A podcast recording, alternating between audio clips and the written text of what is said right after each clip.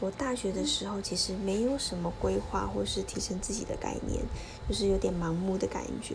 那后来研究所毕，呃，应该说研究所快毕业之前，我去图书馆借了一些比较氛围是那种人生励志的那类的书籍，然后我就看了一些。那我第一次看的就是那种二十几岁女生应该要做什么事情之类的。那有告诉我们一些怎么样面对生活啊、现实而不庸俗啊这些主题。其实看完之后你会有一些想法，所以我还蛮推荐大学生要多看一点书。你可以不要看那些太难的或是太厚的 那种很辛苦的书，但是你可以看一些跟自己生活上有关的书。你看完之后，其实。呃，你会有很大的收获。